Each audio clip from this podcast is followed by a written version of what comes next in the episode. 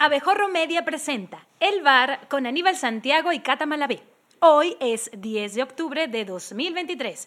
Comenzamos. Hola, ¿qué tal? Soy Aníbal Santiago y le doy la bienvenida a El Bar. Un bar verdaderamente espectacular, dominado por el terremoto Chivas, que tiene al país en vilo. No hay ningún tema que preocupe más en este país que Chivas. Y está conmigo la inigualable Cata Malavé. ¡Hola! Uh, hola a todos. Esperamos que estén muy bien. Yo contenta. Nuestro séptimo programa. Venga, para traerles todo lo que ocurrió en la semana a nivel deportivo. ¿Te parece si comenzamos ya? Arranquemos. Venga, comencemos.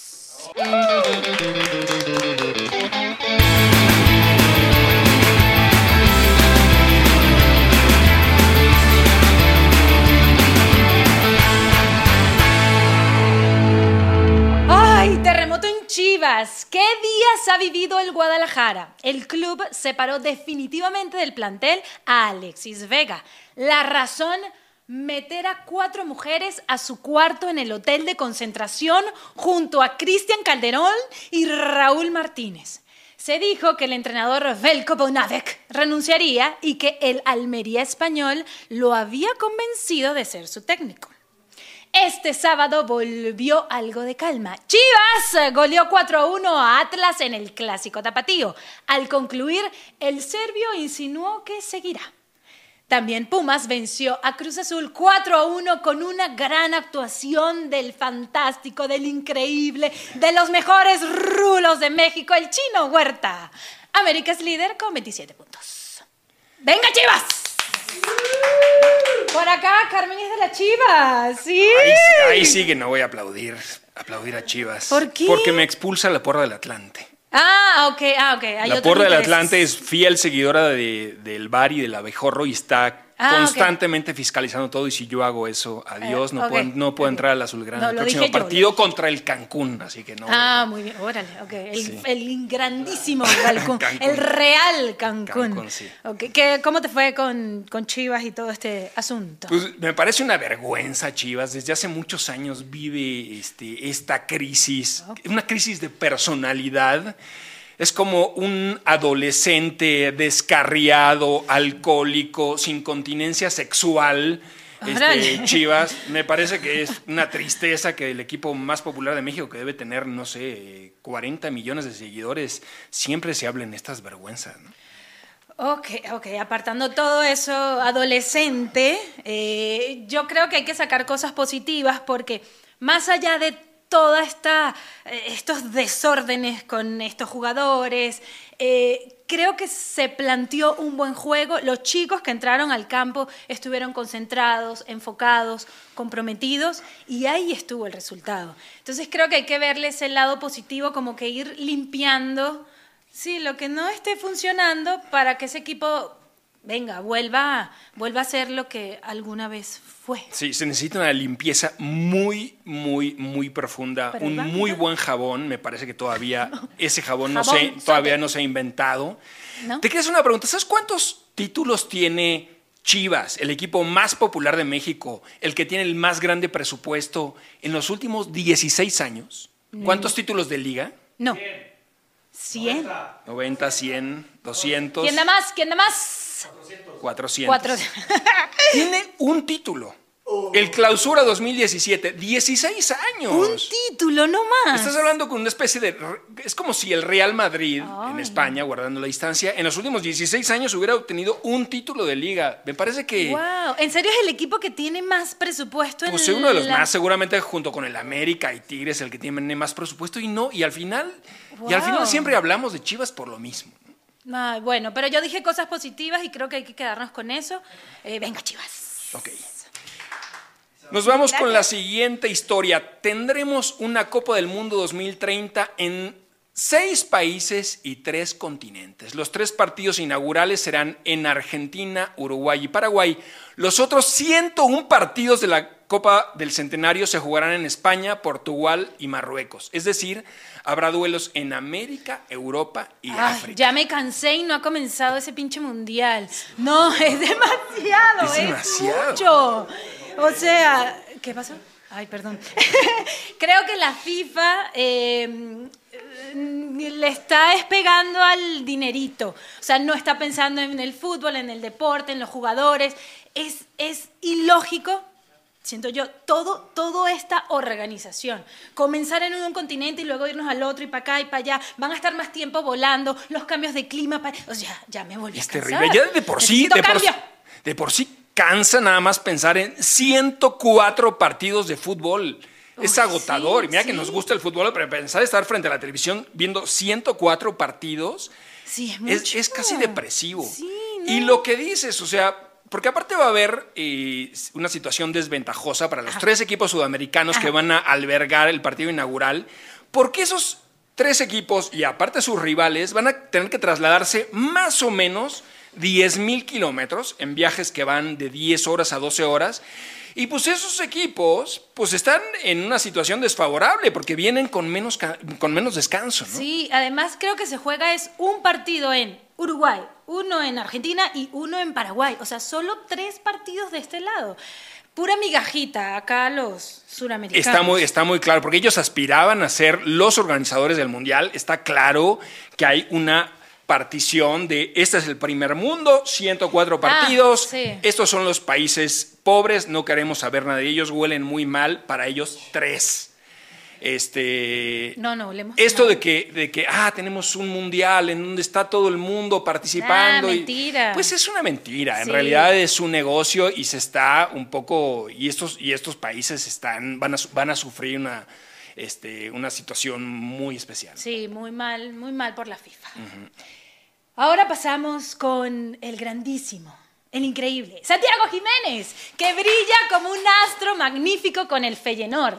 El canterano de Cruz Azul marcó un doblete que les dio triunfo contra el Zwolle. Suole. Zwolle. Zwolle. Ay, ¿No conocías al Suole? Sí, pero no cómo se pronunciaba. Zwolle. El Bebote suma 12 goles en 8 partidos, una racha histórica para el equipo de los Países Bajos.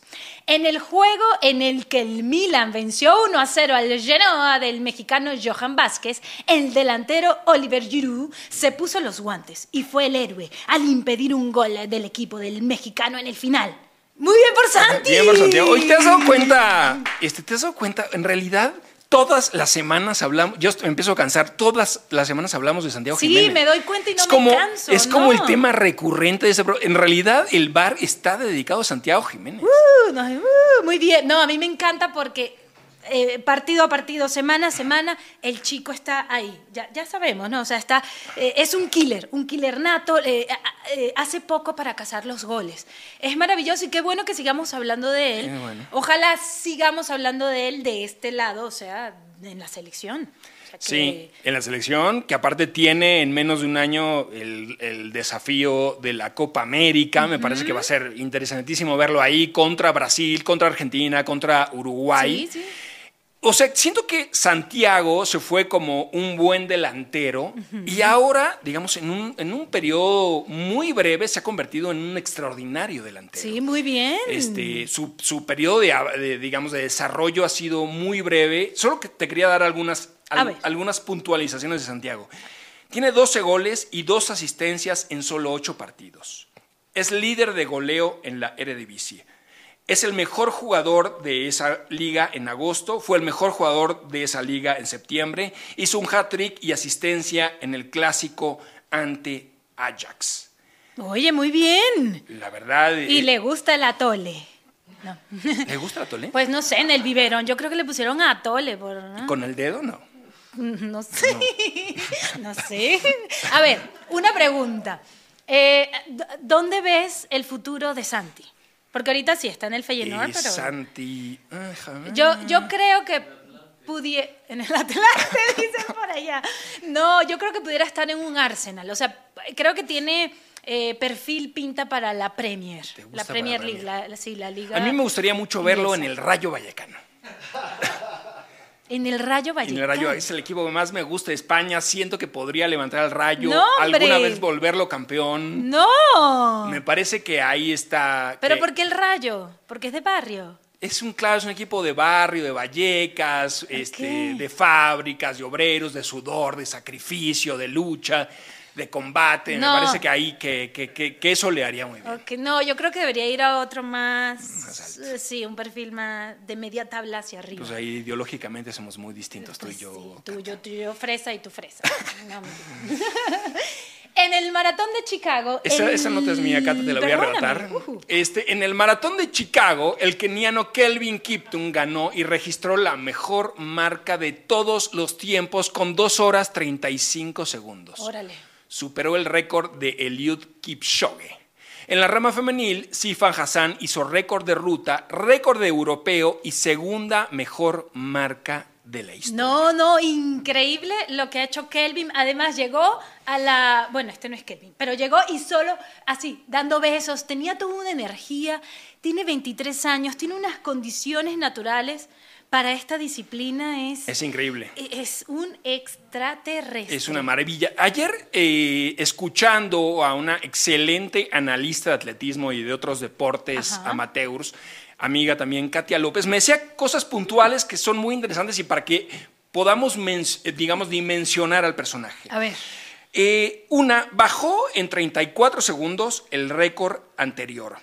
Esa es una. Dos, está ya muy cerca, son 2 horas 35 segundos, de bajar la marca de las 2 horas en el maratón, algo que jamás se había hecho. Y que, y que ha generado a lo largo de la historia mucha expectación en el mundo del atletismo cuando un ser humano, casi casi un androide, va a lograr bajar Claro. de 2 horas los 42 kilómetros. Estamos Digamos cerca. que está en la frontera. Tres, Ajá. es apenas de Eliud el tercer maratón de su vida. Eliud Kipchoge, su gran rival, tiene 21 años en el alto rendimiento, es decir, 21 años de experiencia contra tres no maratones. manches. Y después hay algo muy importante. En el- digamos que las fases del maratón, y eso seguramente este, nuestra jefa de información sabe mucho más, hay dos fases de esfuerzo, una hasta el kilómetro 21 y otra del, 20 del 21 al 42. Normalmente los últimos 25 kilómetros el cuerpo está extenuado, afloja, el cansancio es mucho Sí. y eh, digamos la capacidad física disminuye. En este caso, Eliud logró, no, Eliud no, eh, Kelvin. Kelvin logró hacer la segunda etapa del maratón más, Más rápido, rápido. que la primera. Ajá. Y un último datito que me parece interesante. Hay una fase en el maratón que se llama la pared, así lo llaman los maratonistas, que es entre el kilómetro 30 y 35. Durísimo. Allá hay un cansancio físico Claro, y claro. mental muy duro en donde el cuerpo empieza a decaer. Normalmente los peores tiempos son en estos 5 kilómetros. Pues ayer él tuvo su, digamos, su mejor tramo, el de más alta velocidad, fue, en el 30-35. No, extraterrestre. Incre este muchacho sí toma tole. Sí. Toma tole. Sí, yo creo, toda esa energía. Sí. Creo que puso el listón, o sea, la vara está altísima para las siguientes generaciones y él es la siguiente, o sea, y él es la siguiente generación. No, no, no, increíble lo que hizo nuestro amigo Kelvin Kiptum. Kiptum. Continuamos. La gimnasta estadounidense Simone Biles, ¿lo pronuncié bien? ¿Sí? Sí, Biles. Simone Biles ya es la mejor de la historia. Consiguió su tercera y cuarta medalla en el Mundial de la categoría en Bélgica, al arrasar en la barra de equilibrio y piso. Suma 23 preseas en mundiales. La mexicana, Alexa Moreno, quedó cuarta en salto de caballo y Atsiri Sandoval consiguió su pase a Juegos Olímpicos. Además, la selección mexicana de gimnasia rítmica se encuentra varada en Israel en medio de los conflictos bélicos de ese país. Lo de Simone Biles es extraordinario. No hay que olvidar que ella ya es una gimnasta veterana, tiene 26 años, que para ese deporte es mucha edad. Sí. Y ha tenido que eh, superar dos momentos críticos. Uno en los Juegos Olímpicos de Tokio, en los Juegos Olímpicos pasados, en los que se retiró de la competencia porque, digamos, tenía una, un- una afectación mental. Sí. Y una suerte de desconexión entre el cuerpo y la cabeza. Eh, que ella explicó como los demonios de mi cabeza me impiden participar. Y otra, Wow. eh, mucho más terrible, eh, ella sufrió abuso sexual por parte de Larry Nassar, ese médico estadounidense monstruoso que abusó de cerca de 100 gimnastas durante, durante muchos años en los Estados Unidos y ahora es la mejor. Wow, o sea, todo lo que esta chica, bueno, ya mujer, ha pasado y ahora volver a reencontrarse. Y ella misma, ella misma lo dijo, es encontrar una nueva forma de relacionarse con, pues, con la presión, con el éxito, con los problemas. Y ella en su podio estaba tan contenta, de segundo lugar, y estaba feliz. Es como, será lo que será, o sea, no, no- ya, no, ya no se afecta tanto y es eh, que fluya, ¿no? Que, fluya, fluya. como el agua. Sí, incluso yo creo que en el podio es, es un momento interesante. Digo, uno, uno normalmente lo ve pues, distraídamente, siente que simplemente el momento del patriotismo, de la, es- como de esa, se, se conjuga esa lucha individual o se concentra esa lucha individual de muchos años, pero también la actitud de los deportistas Sí, sí. dice mucho del- de la personalidad de los deportistas y de cómo asumen este rollo de la victoria. Y ella siempre está tranquila, Sí. está alegre, eh, como que no está con el rollo ese enfermizo de la victoria que se apodera Ah, sí. de los deportistas de alto Sí. rendimiento. ¿no? Quizás ya lo tuvo, o sea, ya tuvo como esa, esa ambición y eso capaz le generó todos estos issues, pero venga, Simone Biles para París. Para París. Nos vemos con la siguiente historia. En el Gran Premio de Qatar de Fórmula 1, Max Verstappen se consagró tricampeón. El nacido en Países Bajos lo consiguió en la carrera sprint el sábado. Sergio Checo Pérez cometió varios errores Ay, ay, ay. otra vez Otra vez. y terminó décimo. Bueno, la llaman la carrera del infierno, literalmente. Un calor de, ¿cuánto? 40, 40 grados, grados. más de 70 grados de humedad. humedad. Eh, los pilotos estaban eh, eh, deshidratados, eh, había muchos golpes de calor, tenían visión borrosa. En las rectas soltaban los guantes así de- del, de- del volante para que le entrara aire. Se, su- se subían la visera para que le Ocon, aire. vomitó dentro del coche en plena carrera. Sargent también, creo que sí, vomitaron dentro de la carrera. Sargent tuvo que parar a la, al- a la vuelta número 42.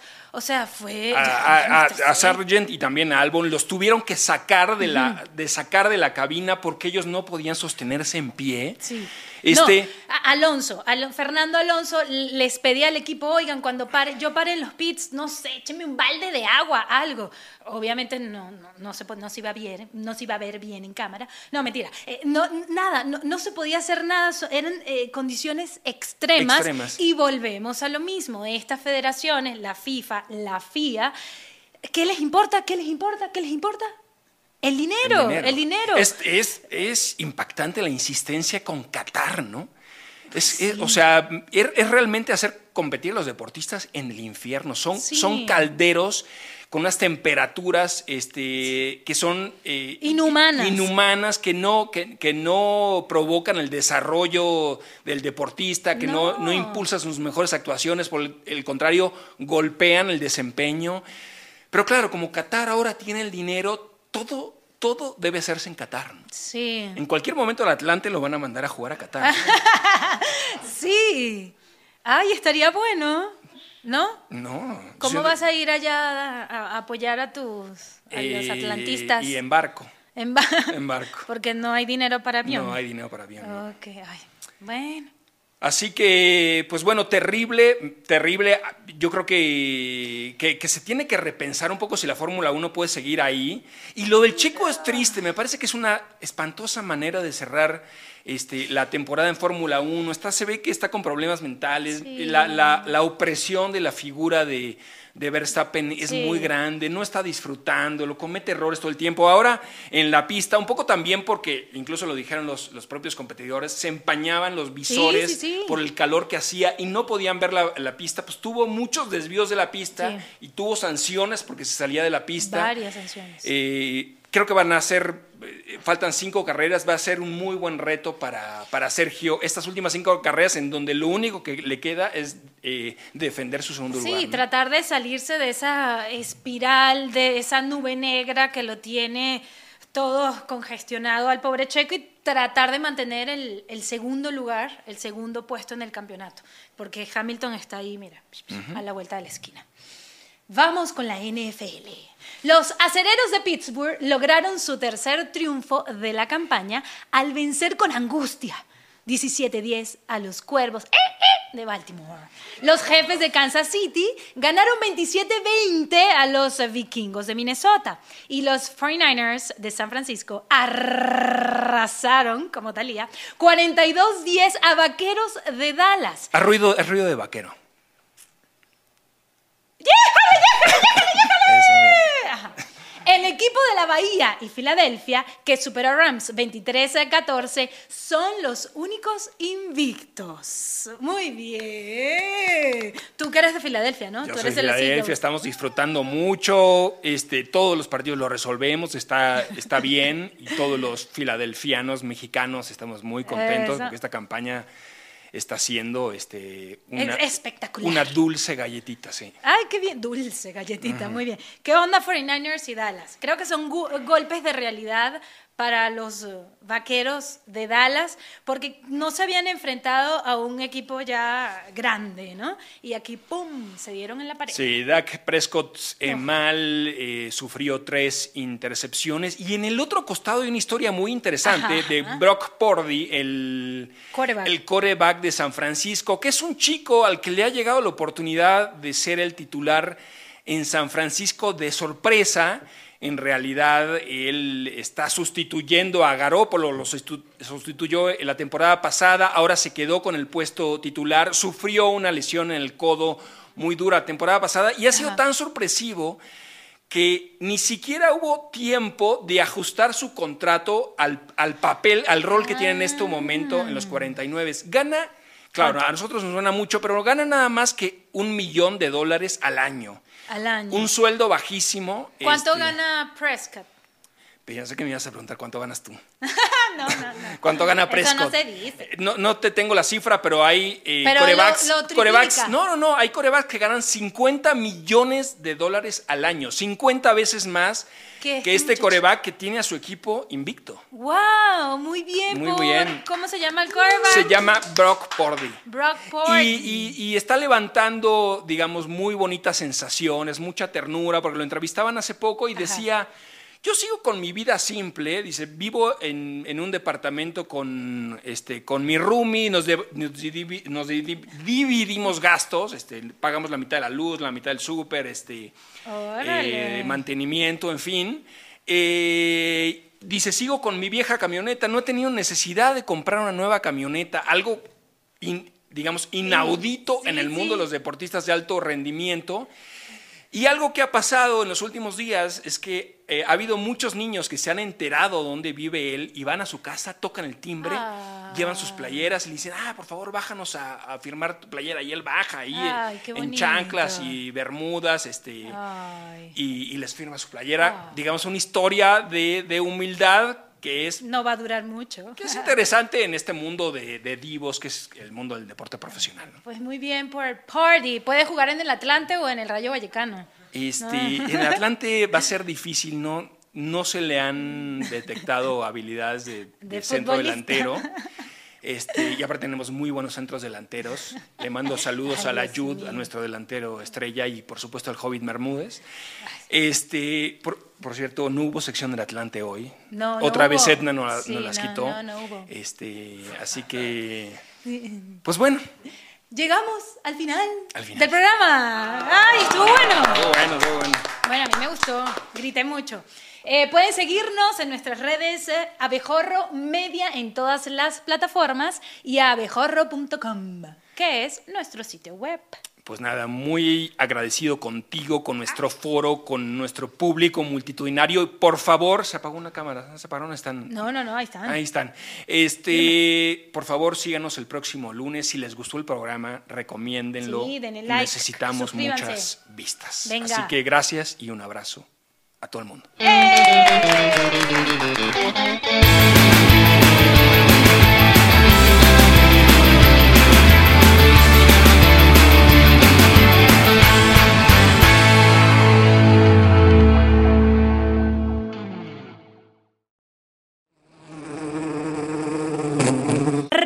suscribirte a nuestro podcast, darnos 5 estrellas y activar tus notificaciones para no perderte ningún contenido.